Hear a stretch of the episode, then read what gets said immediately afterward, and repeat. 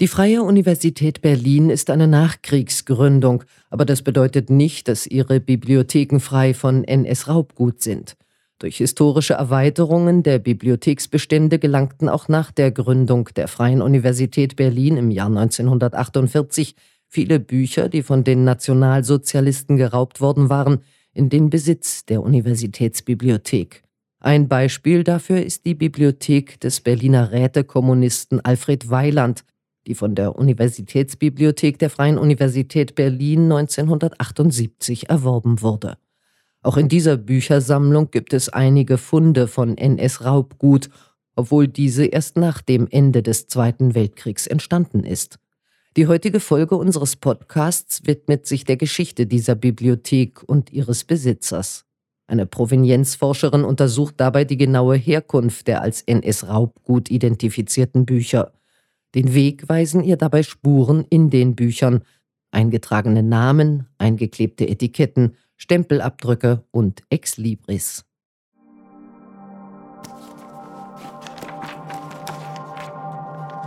Strijdenskracht der Wetensmacht, Exlibris S. Eigentum der Bibliothek der Jüdischen Gemeinde Berlin.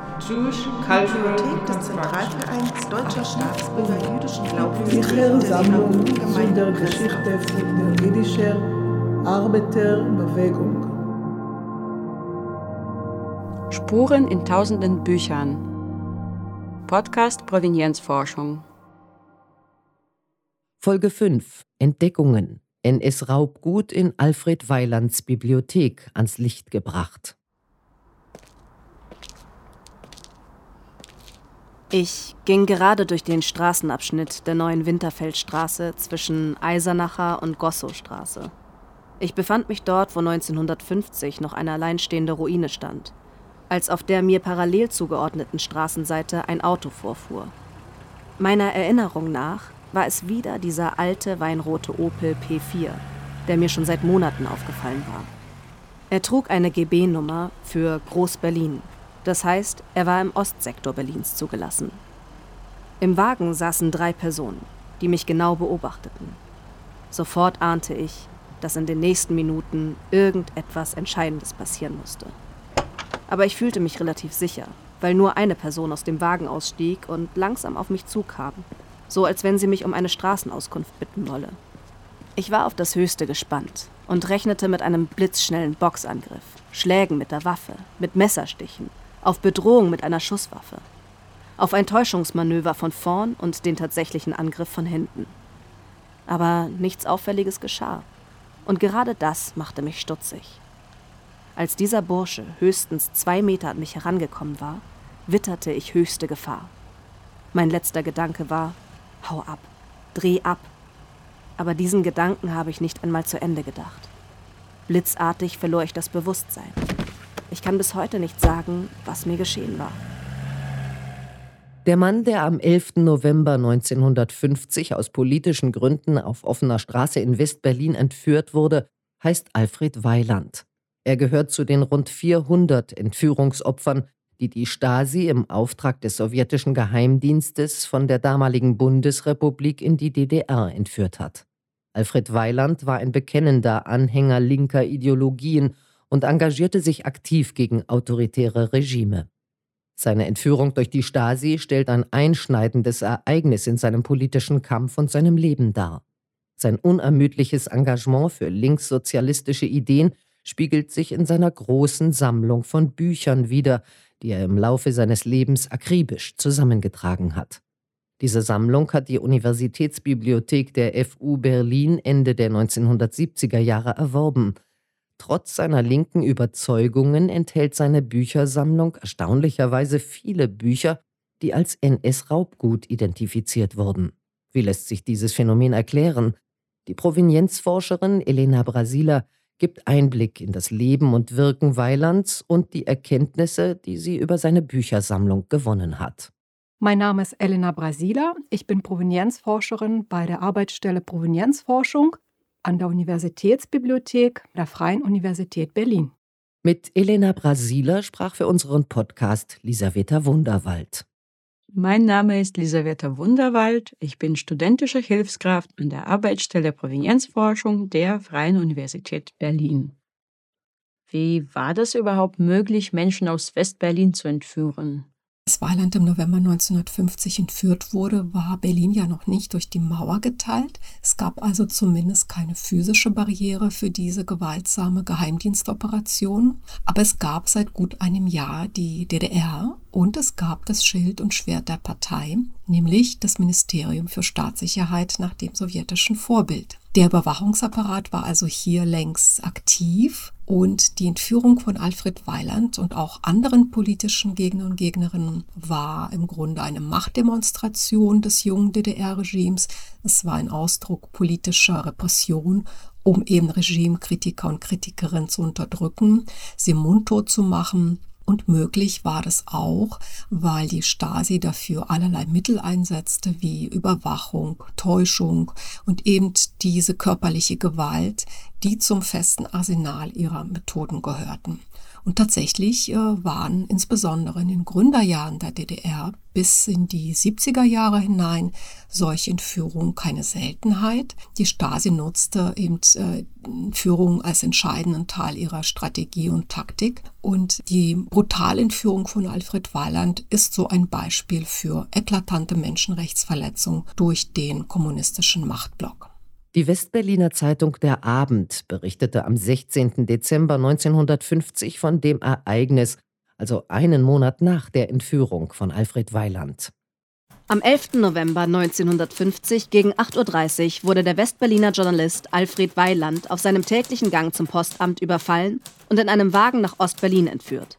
Zeugenaussagen ermöglichen es, die Gewalttat zu rekonstruieren. An diesem trüben Novembermorgen geht Alfred Weiland durch die bombenzerstörte Luitpoldstraße in Berlin-West. Zwei Schulkinder folgen ihm in etwa 75 Meter Abstand. Plötzlich sehen sie, wie der Mann vor ihnen lautlos zusammensackt. Noch bevor sie begriffen haben, was geschieht, springen zwei Männer aus einem in Dunst wartenden Volkswagen, packen den Mann und zerren ihn in das Fahrzeug. Als der Wagen durch die Ruinen davonrast, hängen die Beine des Mannes noch aus der offenen Tür. Frau Weiland erstattet Vermisstenanzeige. Dabei erfährt sie, was die Kinder der Polizei gemeldet haben. Sie trifft sich mit ihnen und hört am Tatort erschüttert den Bericht der kleinen Zeugen.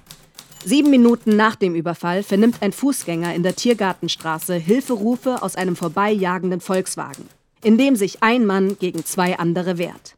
Gegen 9 Uhr wird in der Bellevue-Straße eine blutverschmierte Autoscheibe gefunden. Knappe 100 Meter weiter verläuft die Sektorengrenze. Nun kann niemand mehr helfen. Er war doch Kommunist. Da fragt man sich, warum er der Stasi ein Dorn im Auge war. Warum hat man ihn entführt? Der Zweite Weltkrieg ist nun endlich zu Ende und Weiland ist immer noch ein Kommunist, das stimmt, aber er ist ein Rätekommunist und das ist ein kleiner Unterschied, auf den wir aber später noch mal kurz zu sprechen kommen.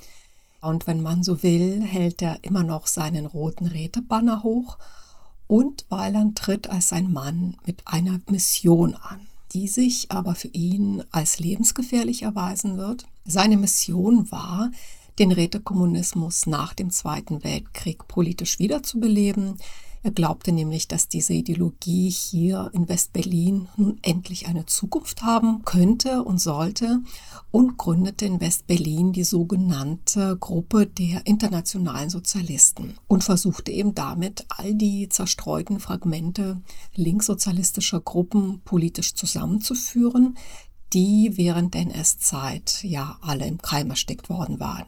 Die Gruppe, die Weiland ins Leben rief, verbreitete zum Beispiel unter seiner Federführung ein ideologisch linkes Blatt, äh, Neues Beginnen, Blätter internationaler Sozialisten. Im Osten natürlich nur illegal. Dort propagierten sie einen freien Sozialismus. Sie opponierten gegen das SED-Regime und vertraten zum Beispiel eine ideologische Abgrenzung gegen den großen Bruder, die Sowjetunion und den Stalinismus. Und aufgrund ihrer Opposition gegen das SED-Regime gerieten sie eben sehr schnell auf die Fahndungsliste der sowjetischen Geheimdienste und der Stasi, die sie übrigens äh, jahrelang bespitzelte, um vermeintliche Beweise gegen sie zu sammeln und äh, letztendlich ihre Aktivitäten auszuschalten. Und daher führte Weiland auch seine Gruppenarbeit nach nachdem das bekannt war, teilweise auch konspirativ in seiner Wohnung in Berlin-Schöneberg durch. Ja, und ähm, all diese Aktivitäten waren also der Stasi ein Dorn im Auge, wie du so schön gesagt hast, der entfernt werden musste. Schließlich ist es dann auch der Stasi gelungen, und zwar mit der Entführung von Alfred Weiland am 11. November 1950, die Gruppe dann auszuschalten. Das war ein harter Schlag, von dem sich die Gruppe auch nicht mehr erholen sollte, da später auch weitere Mitglieder verhaftet und verurteilt wurden. Was passierte nach seiner Entführung? Ja, leider verschlechterte sich seine ja ohnehin schon völlig ausweglose Lage, denn nach der Entführung wurde er nämlich in das sowjetische Untersuchungsgefängnis der Stasi nach Berlin-Hohenschönhausen gebracht. Dort saß er äh, ja als Bürger der BED ganze zwei Jahre lang in U-Haft, übrigens ohne einen Rechtsbeistand. In dieser Zeit gab es im Westen auch keinerlei Informationen über ihn oder über seinen Aufenthaltsort und auch seine Familie erfuhr erst nach zwei Jahren, was ihm überhaupt widerfahren ist. Seine Gerichtsverhandlung fand am 27. August 1952 statt. Er wurde zusammen mit neun anderen Mitangeklagten, alle aus seinem Umfeld, vom Landgericht Greifswald auch hier wieder ohne einen Verteidiger, ohne Zeugen in einem ja sehr kurzen Geheimprozess und zwar wegen Boykotthetze und Spionagetätigkeit zu 15 Jahren Zuchthausstrafe verurteilt, obwohl er sein unter Folter erpresstes Geständnis widerrief. Das Rechtssystem der DDR war von dem Führungsanspruch der SED geprägt und es gab keine Gewaltenteilung oder andere rechtsstaatliche Standards. Die DDR-Justiz kriminalisierte politisch unerwünschtes Verhalten auf Basis vager Tatbestände, die nicht dem rechtsstaatlichen Bestimmtheitsgrundsatz entsprachen. In den ersten Jahren ihrer Gründung wurden wegen Boykotthetze oft harte Strafen für harmlose Handlungen verhängt.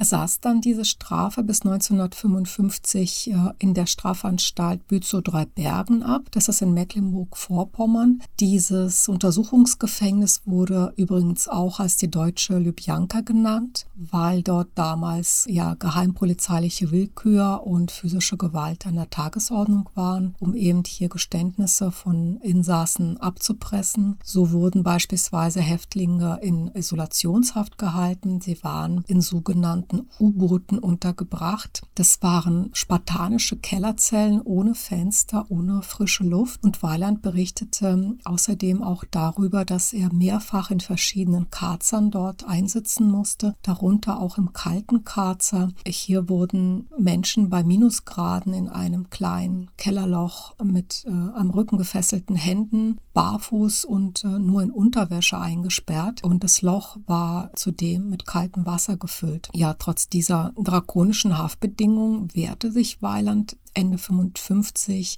gegen diese grobe Missachtung der Menschenrechte, indem er die Häftlinge zu einem Hungerstreik aufrief. Als Reaktion darauf wurde er danach ins Zuchthaus Brandenburg-Görden verlegt und äh, blieb dort bis zu seiner Freilassung. Im Westen gab es nach seiner Entführung sehr viel Medienaufmerksamkeit und auch Solidaritätsaktionen von Freunden und Genossen, die ihn nicht vergessen haben und seine sofortige Freilassung forderten.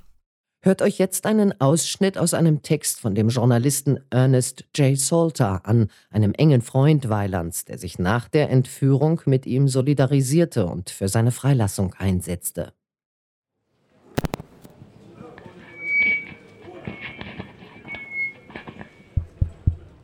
Die Persönlichkeit Alfred Weilands, der sein Leben im Kampf um die Freiheit einsetzte, ungeachtet des Schicksals seiner Familie und der Gefahren, die er kannte und die ihn ständig bedrohten, bedarf einer ausführlichen Würdigung. Ein Mann, der für seine politische Überzeugung zu jedem Opfer bereit ist, nicht nur der höchsten Achtung wert, sondern auch ein Vorbild für alle und eine Ermutigung für die, die im Kampf zu erlahmen drohen, weil sie keine ausreichende Hilfe erhalten. Alfred Weiland kämpfte in seinem Leben oft allein und ohne Rücksicht auf sich selbst. Sein Kampf ist und darf nicht vergeblich gewesen sein.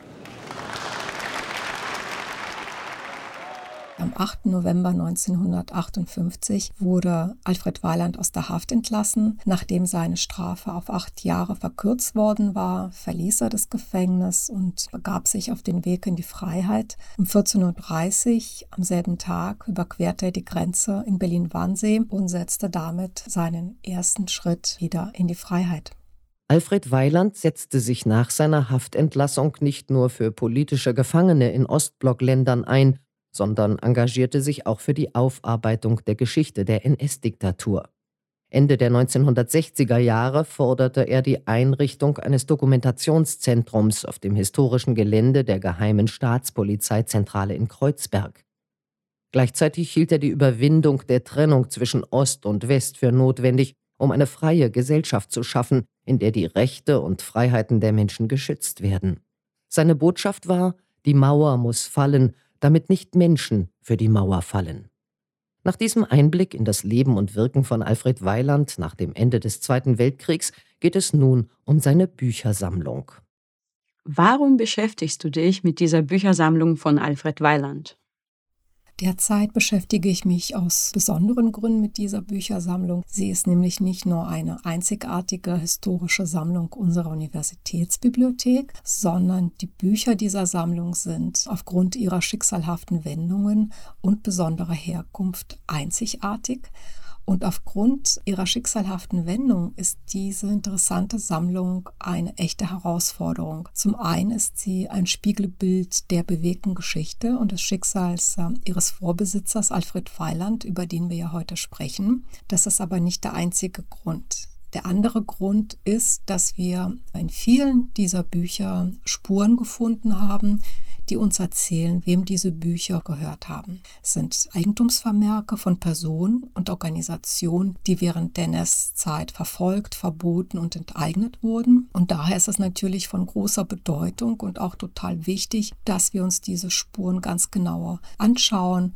um im Sinne der Washingtoner Erklärung eben zu rekonstruieren, wem haben denn diese Bücher einst gehört, um sie im besten Falle an die vielleicht noch lebenden Verfolgten oder ihre Nachfahren zurückgeben zu können. Und damit haben wir hier nicht nur eine historische Verpflichtung, die ja zweifellos ist und auch mittlerweile auf einem breiten gesellschaftlichen Konsens beruht, sondern wir haben hier auch einen politischen Auftrag, um den wir uns hier ganz aktiv bemühen. Du hast unterschiedliche Eigentumsvermerke erwähnt. Von wem sind diese Eigentumsvermerke, die ihr gefunden habt? Kannst du ein paar Beispiele nennen? Es ist schon eine ganze Menge von Eigentumsvermerken, die wir hier entdeckt haben, die abermals diese systematische Enteignung während des NS-Regimes belegen. Unter ihnen fanden wir jüdische Bibliotheken, verbotene Gewerkschaften, Freimaurerlogen und auch verfolgte Personen, die eben hier repräsentativ für die verschiedenen Opfergruppen stehen. Und das zeigt erneut, wie weit diese Enteignung im Deutschen Reich und auch in den besetzten Ostgebieten verbreitet war. Ja, und aufgrund dieser Fülle habe ich drei Beispiele mitgebracht. Einer unter ihnen ist Dr. Ernst Feder. Er konnte aufgrund seines schönen Ex-Libris identifiziert werden. Unsere Zuhörer und Zuhörerinnen können sich sein Ex-Libris gerne in unserer Datenbank anschauen. Dr. Ernst Feder war ein Berliner Jurist, Publizist und er hat auch während der Weimarer Republik beim Berliner Tageblatt gearbeitet und zwar als politischer Redakteur. Dieses Blatt wurde damals vom deutsch-jüdischen Verleger Rudolf Mosse gegründet und galt als eine der wichtigsten liberalen Tageszeitungen. Dr. Ernst Feder musste im Alter von 60 Jahren vor den Nazis fliehen, da ihm aufgrund seiner politischen Ansichten und auch wegen seiner jüdischen Herkunft politische Verfolgung drohte. Die Nazis haben ihm auch die Staatsbürgerschaft entzogen und er floh dann gemeinsam mit seiner Frau Erna Feder über die Schweiz zunächst nach Paris, äh, wo er übrigens an der Gründung des Pariser Tageblatts beteiligt war. Das war damals auch eine der bekanntesten Exilzeitungen während der NS-Zeit. Ja, und nach dem Einmarsch der Nazis floh er dann weiter 1941 ähm, nach Brasilien und zwar in die Stadt Petropolis bei Rio de Janeiro. Ja, Ernst Feder war nicht nur ein wichtiger Journalist, der auch als Kulturvermittler angesehen wurde. Ich finde es äh, sehr bemerkenswert, äh, dass er seinen Lebensmut äh, nicht verloren hat in dieser Zeit, denn er lernte sehr schnell Portugiesisch und veröffentlichte bereits nach einem Jahr seine Artikel in der brasilianischen Presse. Im Jahr 1957 kehrten die Feders tatsächlich nach Berlin zurück. Ja, und als er 1964 äh, hier verstarb, würdigte ihn sogar der damalige Bundespräsident Heinrich Lübke als einen der größten Publizisten Deutschlands. In Petropolis fanden auch der Schriftsteller Stefan Zweig und seine Frau Charlotte ihr Exil. Dort trafen sie auf Ernst und Erna Feder. Bekannt ist, dass Zweig und Feder nicht nur gelegentlich Schach gespielt haben, sondern auch, dass Feder das Manuskript von Zweigs weltberühmter Schachnovelle kritisch durchgesehen hat. So schreibt Stefan Zweig in seinem letzten Brief an Ernst Feder Verehrter Herr Doktor, ich sende Ihnen mit den Zeitungen auch jene Schachnovelle, allerdings in unkorrigierter und noch lange nicht zu Ende gefeilten Zustande. Natürlich höchst dankbar, wenn Sie als doppelter Fachmann der beiden Künste, der sachlichen und literarischen, mir Ihre Einwände rückhaltlos sagen wollten. Wir freuen uns sehr auf Dienstag. Bei schönem, warmem Wetter würde ich natürlich unsere Terrasse vorschlagen. Mit besten Grüßen, Stefan Zweig. Eine weitere Spur führte uns nach Breslau, heute heißt die Stadt Wroclaw in Polen, und zwar in die Bibliothek der neuen Synagoge. Die neue Synagoge galt damals als ein Ort der liberalen jüdischen Gemeinde und war bekannt für ihre beeindruckende Bibliothek mit äh, ja immerhin über 12.000 Exemplaren Hebraiker und Judaiker und sie war so berühmt wie unsere Berliner Hauptsynagoge und galt als eine der größten und prächtigsten Synagogen Deutschlands. In der Pogromnacht vom 9. auf den 10. November 1938 haben die Nazis diese neue Synagoge komplett zerstört. Ihre Bibliothek wurde vom Reichssicherheitshauptamt beschlagnahmt und nach Berlin verbracht. Interessant dabei ist, dass der Stempel, den wir hier in diesem Buch gefunden haben, das Zugangsjahr 1938 vermerkt. Das Buch wurde also im selben Jahr der Zerstörung erworben und ist damit äh, ein sehr besonderes Buch. Ganz andere besondere Bücher, die in der Weiland-Sammlung gefunden wurden, stammen aus Lettland. Denn der Raubzug der NS-Institutionen fand auch in den besetzten Ostgebieten statt, wie beispielsweise in den Jahren 1941 bis 1945 im besetzten Baltikum. Die Provenienz, die in der Alfred Weiland Sammlung gefunden wurde, hört sich im Lettischen übrigens so an.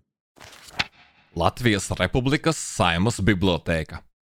Während der deutschen Besatzung im Baltikum wurde auch die Bibliothek des lettischen Parlaments in Riga geplündert und wurde auch vom Reichssicherheitshauptamt in die Zentralbibliothek nach Berlin gebracht. Die Nazis haben ja damals in Riga das sogenannte Reichskommissariat Ostland installiert, das für seine brutale Unterdrückungspolitik und Verbrechen gegen die Menschlichkeit, insbesondere an der jüdischen Bevölkerung und auch anderen Verfolgten bekannt war.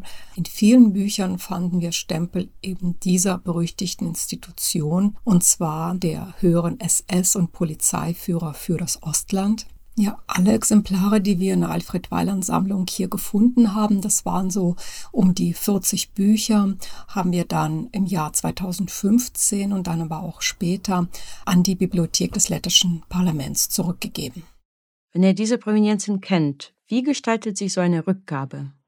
Wenn wir uns auf die Suche nach den Nachfahren machen, um ein Buch zurückzugeben, wissen wir im Grunde nie, was uns wirklich erwartet. Viele Menschen sind ja sehr überrascht, wenn wir sie kontaktieren und sie wollen verständlicherweise aus verschiedenen Gründen einfach mehr darüber erfahren. Manche kommen auch zu uns persönlich, um ihre Bücher abzuholen. Dann ist es schon ein emotional auffüllender Moment, wenn so ein Buch nach Jahrzehnten dann endlich seinen Weg zurück in die Hände der rechtmäßigen Eigentümer und Eigentümerin findet. Und dieser persönliche Austausch ist natürlich auch für uns von unschätzbarem Wert, da uns diese Menschen auch ihre Familiengeschichten erzählen, die wir so nie erfahren hätten. Und nach meiner Erfahrung sind diese Bücher für die Familien von einer ganz besonderen Bedeutung, da sie ja oft mit der eigenen Familiengeschichte und auch mit Erinnerung verbunden sind. Allgemein gesagt ist die Rückgabe, beziehungsweise die Rückgabe steht ganz am Ende unserer Recherchen. Zeitabstände wachsen Und da viele NS-Opfer nicht mehr unter uns weilen, gestaltet sich die Suche nach ihren Nachfahren oft als langwierig und auch schwierig. In solchen Fällen kann es aber bei Organisationen einfacher sein, Rückgaben vorzunehmen, insbesondere wenn es überhaupt eine Nachfolgeorganisation gibt, was ja nicht immer selbstverständlich ist. Dann geben wir die Bücher selbstverständlich auch zurück. Warum und wann hat die FU diese Sammlung erworben? Weilands Sammlung ist ein Einblick in die Welt linker Literatur und politischer Ideen, die die Arbeiterbewegung im frühen 20. Jahrhundert so bewegt haben. In dieser Zeit war ja auch die Frage, was die Arbeiterklassen lesen sollte, von ganz großer Bedeutung. Man wollte hier eine eigenständige literarische Welt erschaffen, die sich eben von den traditionellen bürgerlichen Literaturströmungen abhebt und zugleich politische Botschaften vermittelt. Besonders interessant macht diese Sammlung das Ensemble politische Literatur speziell linker Splittergruppierungen vor und nach dem Zweiten Weltkrieg, einschließlich Widerstandsliteratur der NS-Zeit, aber auch Nachkriegs- und Exilliteratur sowie politische Belletristik, es gibt äh, einige Schrift der Gietprop-Kunst. Ähm, ja, und diese einzigartige Zusammenstellung macht eben die Sammlung zu einem wertvollen Bestandteil der gesamten Sozialismusforschung an der FU Berlin, weshalb sie bei uns in der Universitätsbibliothek auch separat aufgestellt ist und auch ein eigenes Signaturenkontingent hat. Interessanterweise hat Alfred Weiland zu Lebzeiten den Wunsch geäußert, dass seine Bibliothek eigentlich an die Historische Kommission zu Berlin gehen sollte. Aber aus finanziellen Gründen hat dies nicht geklappt. Ja, und so wandte sich die Kommission an die UB. Und erfreulicherweise erkannte der damalige Fachreferent eben diesen besonderen Wert der Sammlung und sorgte dafür, dass die Universitätsbibliothek sie dann ja erwarb. Und seit wann beschäftigt sich die Universitätsbibliothek mit dieser Sammlung? Da muss ich ein bisschen ausholen, denn die Beschäftigung mit dieser Büchersammlung haben wir einer interessanten Begebenheit zu verdanken, die auf einen ehemaligen Studenten der FU Berlin aus den 70er Jahren zurückzuführen ist, also einer Zeit des politischen Umbruchs und der Studentenbewegung. Da war Alfred Weiland noch am Leben und die Sammlung noch nicht im Bestand der Universitätsbibliothek. Alfred Weiland war da bereits in seinen 60ern, als in seiner Wohnung ein Treffen mit eben diesen ja politisch interessierten Studierenden namens H.D. Hallmann zustande kam. Sein Vorname ist äh, mir leider nicht bekannt. Bekannt ist aber, dass die beiden damals durch den Mitbegründer der KP, der Kommunistischen Arbeiterpartei, nämlich Peter Utzelmann, bekannt gemacht wurden, weil sie eine gemeinsame politische Agenda im linken Spektrum zu äh, teilen schienen. Ja, und in dieser Zeit war auch eine gewisse Renaissance kommunistischer Ideen ja wieder auf dem Vormarsch. Ja, und Alfred Weiland konnte hier als erfahrener Altgenosse zu sagen aus dem Nähkästchen plaudern. Bei diesem Besuch wurde jedenfalls nicht nur über die Rätetheorie und äh, vielleicht auch Ideen kommunistischer Wirtschaftssysteme diskutiert, sondern auch Weilands üppige Bibliothek bestaunt. Denn es waren ja damals so um die 6000 Bände, die in seinen Regalen standen. Heilmann war wohl sichtlich beeindruckt von der Auswahl, denn es gab sehr viele Bücher, die auf dem Markt nicht mehr erhältlich waren. Allerdings fiel Heilmann auch auf, dass in einigen Büchern NS-Stempel waren. Was wir an Literatur kannten, das hatte er alles. Er marschierte nur in seine Regale und hatte die seltensten Sachen sofort in der Hand. Broschüren, die wir selbst in Amsterdam vergeblich gesucht hatten, und Titel, die noch niemand kannte.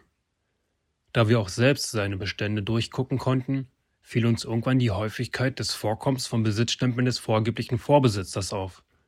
Und darunter meistens linke Sachen mit Hakenkreuz und Gestapo-Stempel. Gefragt haben wir Weiland deswegen kaum, denn zu jener Zeit war der junge Suchende auf dem Gebiet der linken Literatur noch ganz am Anfang. Nach Bekanntwerden dieser Funde gab es auch im Verlaufe der Zeit einige Rückgaben Aber so richtig losgegangen ist die Untersuchung der Alfred Weiland Sammlung erst nach der Gründung der Arbeitsstelle Provenienzforschung. Und in dieser Zeit verschob sich auch der Fokus von den zufälligen Funden hin zur systematischen Forschungsarbeit. Und daher würde ich sagen, war das die Grundsteinlegung für die Provenienzforschung an der Universitätsbibliothek. Weiland war doch selbst von den Nazis verfolgt. Da wirft sich eine Frage auf, wieso hatte er NS-Raubgut in seiner Sammlung? Was hat er mit diesen Provenienzen zu tun? Mit diesen Provenienzen hat er direkt so nichts zu tun gehabt.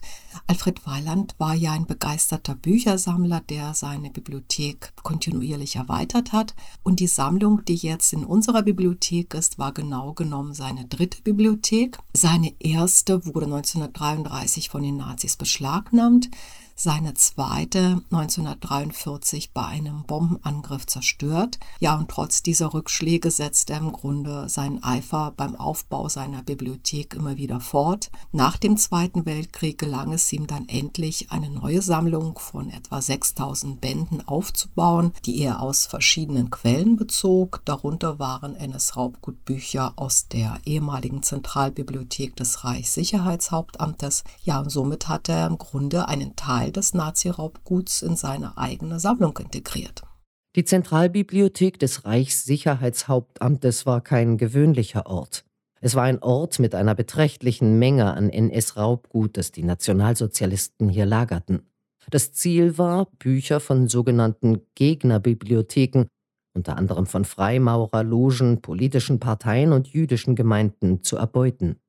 Diese Aktion verfolgte das Ziel, die kulturelle Identität der Opfer zu vernichten. Die Aufgaben der Zentralbibliothek des Reichssicherheitshauptamtes beschrieb Franz Alfred Six, Chef des Amtes II, so. Um die geistigen Waffen des weltanschaulichen Gegners kennenzulernen, ist es für die Forschung notwendig, auch eingehend mit dem Schrifttum, das der Gegner hervorgebracht hat, sich zu beschäftigen. Nach seinem Besuch der Zentralbibliothek des Reichssicherheitshauptamtes in Berlin im Mai 1936 hält Eduard Schulte, ein Gau-Fachberater der NSDAP für Archivwesen, in seinem Reisebericht fest. Berlin, genauer das SD-Hauptamt, sammelt nämlich an einer vollständigen, lückenlosen Reihe der gesammelten Logenliteratur und will so eine allumfassende Sonderbücherei über die Weltfreimaurerei schaffen. Zurzeit ist die Zusammenziehung der gesammelten Logenbücher noch in dem früheren Logengebäude an der Emser Straße Nummer 12 im Fluss. Hier fließen alle beschlagnahmten Bücher aus dem ganzen Reich zusammen, soweit sie nicht noch vorübergehend bei Außenstellen sichergestellt sind. Heutiger Bestand 500.000 bis 600.000 Bände, in modernen Magazingestellen untergebracht. Katalogarbeiten führen Fachleute aus. In der NS-Zeit wurden die Freimaurer verboten. Die große Landesloge der Freimaurer von Deutschland wurde enteignet und das Logenhaus in der Eisenacher Straße diente der SS ab 1938 für die Lagerung von geraubten Büchern. Ebenso wurde das Logenhaus in der Emser Straße 1933 enteignet und fortan von der Gestapo als Hauptquartier genutzt. Und wie kam Weiland an diese Bestände überhaupt ran? An diese Bestände kam er durch die sogenannte Bergungsstelle für wissenschaftliche Bibliotheken und Archive in Berlin ran.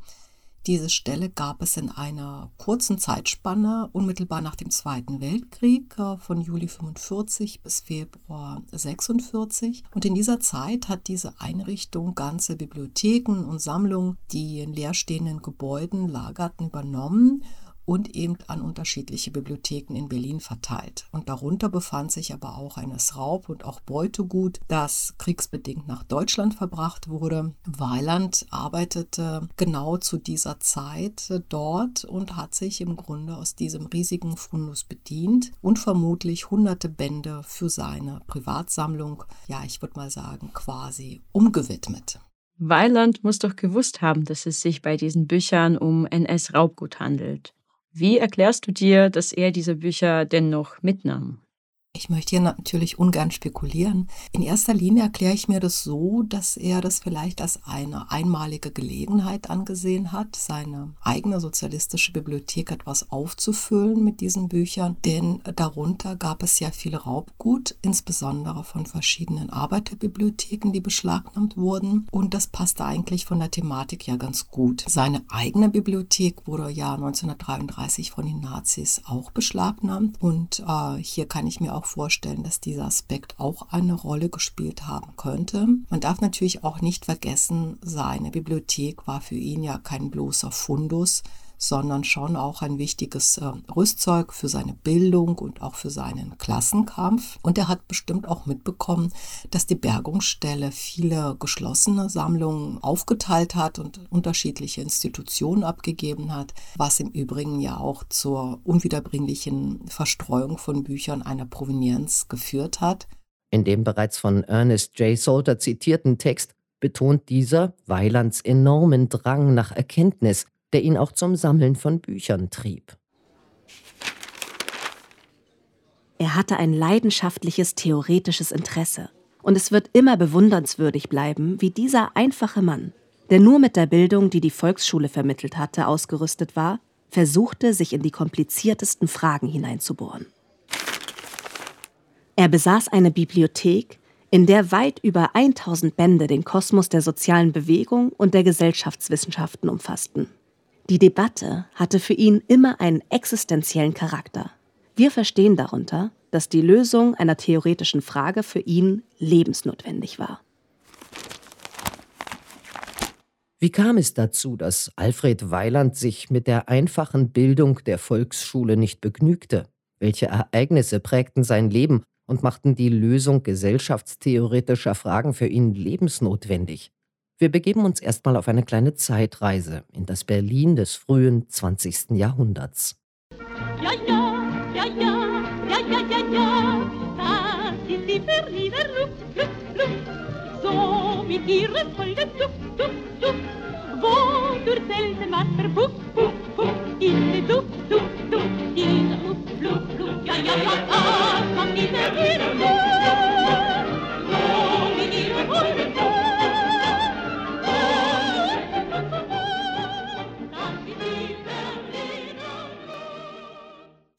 Alfred Weiland war ein Mann, der sein Leben dem Sozialismus gewidmet hat und er war Zeit seines Lebens ein Klassenkämpfer. Allerdings ist über seine Kindheit und auch die frühe Jugend kaum etwas bekannt. Ja, was wissen wir eigentlich über ihn? Er ist am 7. August 1906 in Berlin zur Welt gekommen. Er wuchs in Moabit auf, also einem typischen Arbeiterbezirk. Damals war das wohl neben Wedding der am dichtesten bewohnte Arbeiterbezirk Berlins. Und sein Zuhause können wir uns in etwa so vorstellen, wie Heinrich Zilles in seinen sozialkritischen Milieubildern verewigt hat also mit einer sehr dichten Besiedlung in den Mietskasernen, mit sozialen Missständen, viel Armut, aber wahrscheinlich auch äh, Solidarität durch die gemeinsame Not in diesen ärmeren Vierteln Berlins. Sein Vater ist Tischler und betreibt eine kleine Tischlerei. Nachdem er aber im Ersten Weltkrieg fällt, muss seine Mutter ab 1915 allein für das Kind sorgen. Alfred Weiland ist da neun Jahre alt. Man kann also davon ausgehen, dass er insbesondere nach dem Tod des Vaters in bedrückenden materiellen Lebensverhältnissen aufwächst, weil ja die Familie allein auf sich gestellt ist. Er besucht äh, bis zu seinem 14. Lebensjahr eine Volksschule in Berlin und macht anschließend eine Schlosserlehre, die er mit 18 abschließt. Ja, und ein Jahr später, 1925, beginnt er beim Telegrafenbauamt in Berlin zu arbeiten.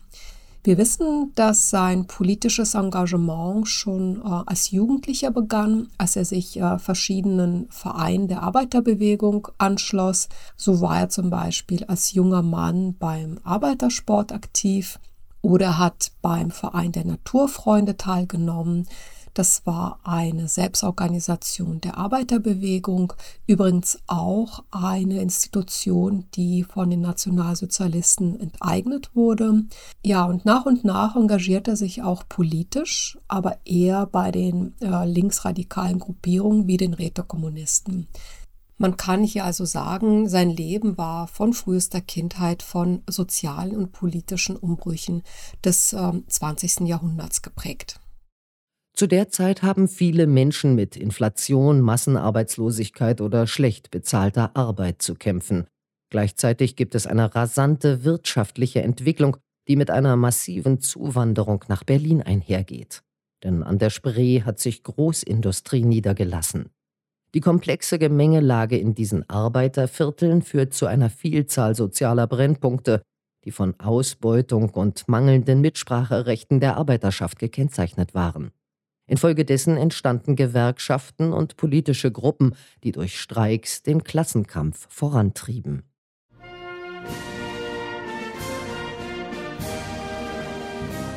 Was sind überhaupt Rätekommunisten und wie kam Weiland in diese Kreise?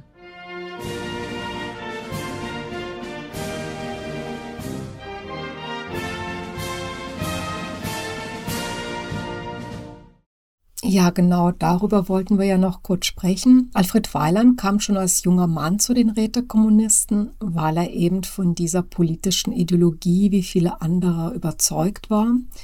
Die Rätekommunisten hatten ja die Idee einer arbeitergelenkten Gesellschaft durch die Betriebsräte, das heißt ohne Parteien, ohne Gewerkschaft und am besten ohne Staat. Sie waren im Grunde eine Gegenbewegung auch zum Kapitalismus zur parlamentarischen Demokratie und auch zur autoritären Parteiherrschaft der Marxisten-Leninisten in der Sowjetunion. Der Rätekommunismus entstand ja 1905 in Russland und verbreitete sich in großen Revolutionswellen auch nach Deutschland, insbesondere 1919, da so eine Welle kurz halt in München, als dort äh, kurzlebig die Räterepublik ausgerufen wurde. Das war also in der Weimarer Republik nicht so ungewöhnlich, Rätekommunist oder Rätekommunistin zu sein. Allerdings gehörten die Rätekommunisten zum Ende der Weimarer Republik, also als der junge Weiland diese kleine politische Bühne betrat, nur einem kleinen linksradikalen Flügel an, eben seitens der mächtigen äh, linken Flügelpartei der KPD. Was ändert sich ab 1933 für Weiland?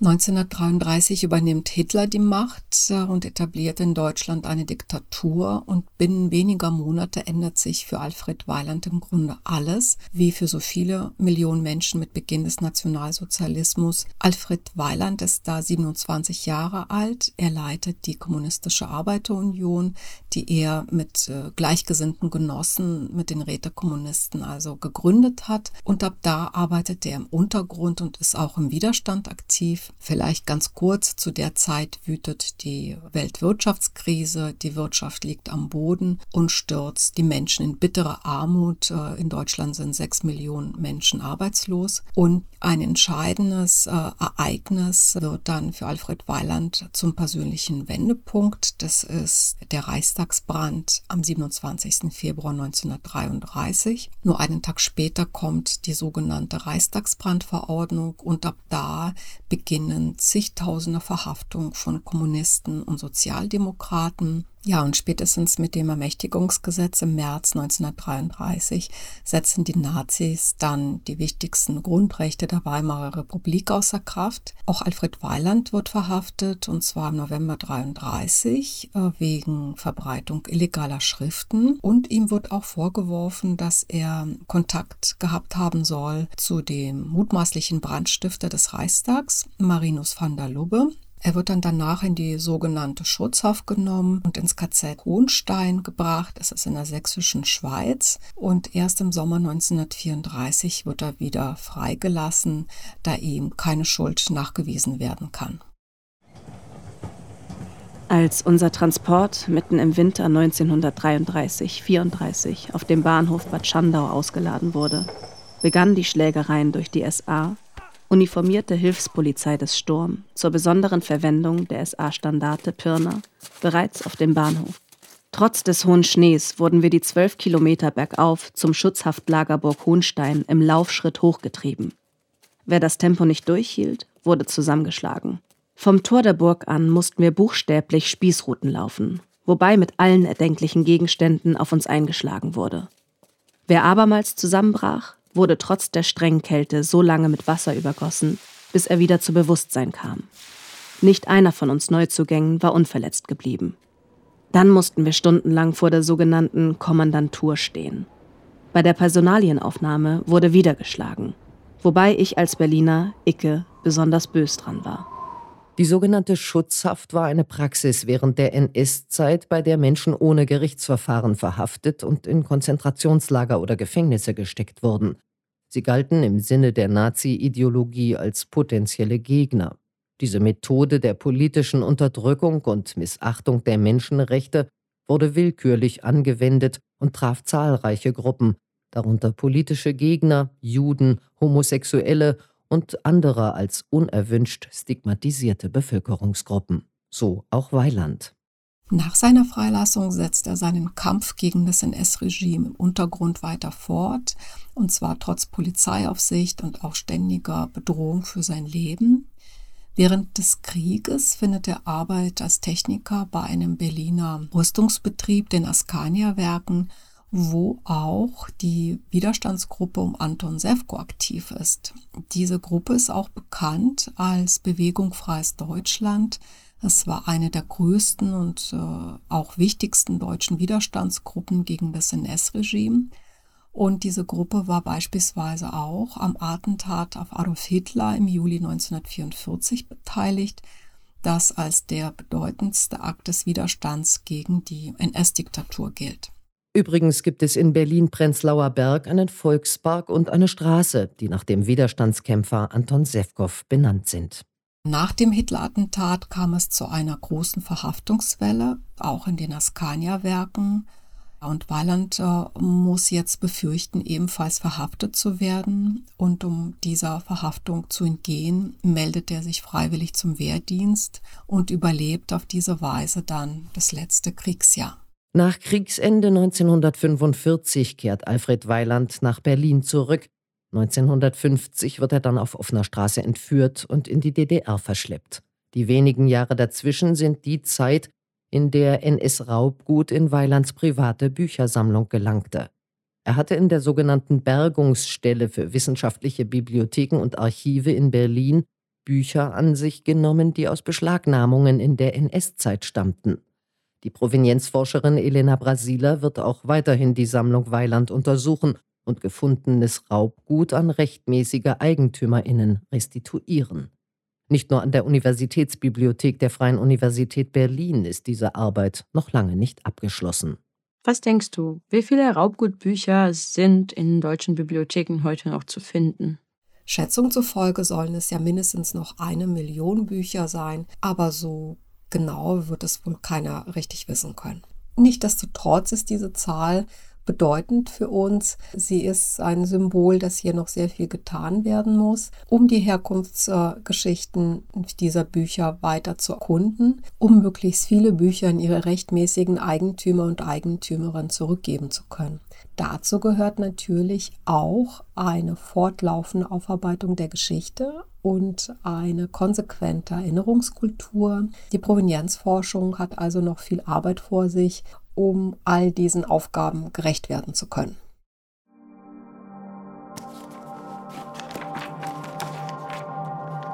Strijdkracht der Wetensmacht, Ex Libris, S. Eigentum der Bibliothek der Jüdischen Gemeinde Berlin.